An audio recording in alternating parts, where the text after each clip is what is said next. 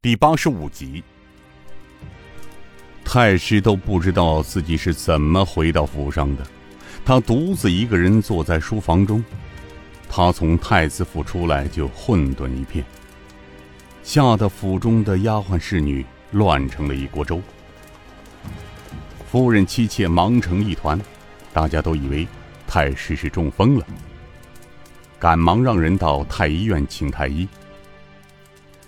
他本来的目的是求太子想方设法怎样亡羊补牢，可让他想不到的是，太子对他们的所作所为了如指掌不说，还把他训斥了一顿，然后却丢给他一个出钱化解、自己擦屁股的活儿。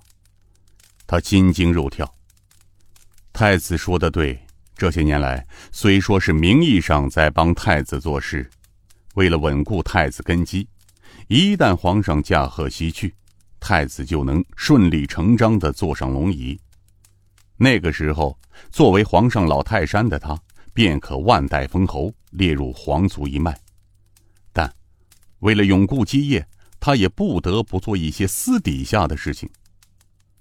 现在他知道，事情已然到了不可收拾的地步，如果再不处理好，应天府三法司大牢，关进去的可不止他一个人了，说不定连太子也脱不了干系。太子位不保，他的一家就完了。他感到眼前忽然有许多冤魂鬼魅在他周围环绕，一个个向他伸出血淋淋的手，要将他吞噬、撕碎。这些人中有陈世民一家妇女老人的鬼魂，还有尹道元一家、周之健一家、漯河河豚的男女老幼。他们一个个向他扑来，使他退无可退。在一阵颤抖中，他从噩梦中醒来，内衣都被汗水给湿透了。当他醒来时，身边围着一群妻妾，还有太医院的太医。那个太医正在为他扎针，见他醒了过来，太医道：“哦，没什么事情，老太师这是急火攻心所致，缓缓就好了啊。”他的大夫人赶忙抓住他的手，长长的舒了口气道：“唉，老爷可吓死老身了，你这是怎么了？”“是啊。”正午还是好好的，从太子府回来就这样了。他身边的另一个小妾说：“大家围着他七嘴八舌的乱乱哄哄，他受不了，大声吼道：‘都给我出去！’吓得众妻妾和太医急忙离开。他瞪着双眼看着众人走出书房，便出声叫道：‘张漾。’从门外跑进一个年仅五十多岁的人来。哎，老爷。太师轻声道：“刘总管和段启坤还在府上吗？”那张漾道：“啊，还在这儿呢。他们在后院三绝书生那里下棋，等老爷回来。”太师恨声道：“呵呵，都这般时候了。”他们还有心思下棋，真是老寿星吃砒霜，活得不耐烦了。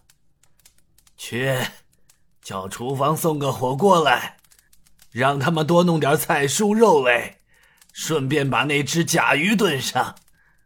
你去告诉刘公公他们，让他们留在府上吃晚饭。哎，是老爷。张漾转身出去了。外面的雪越下越大，鹅毛似的雪片漫天飞舞，连这荷花池塘也被填满了。半个时辰之后，火锅被送进了太师的书房，一下子整个书房内热气腾腾，热浪中阵阵诱人的香味。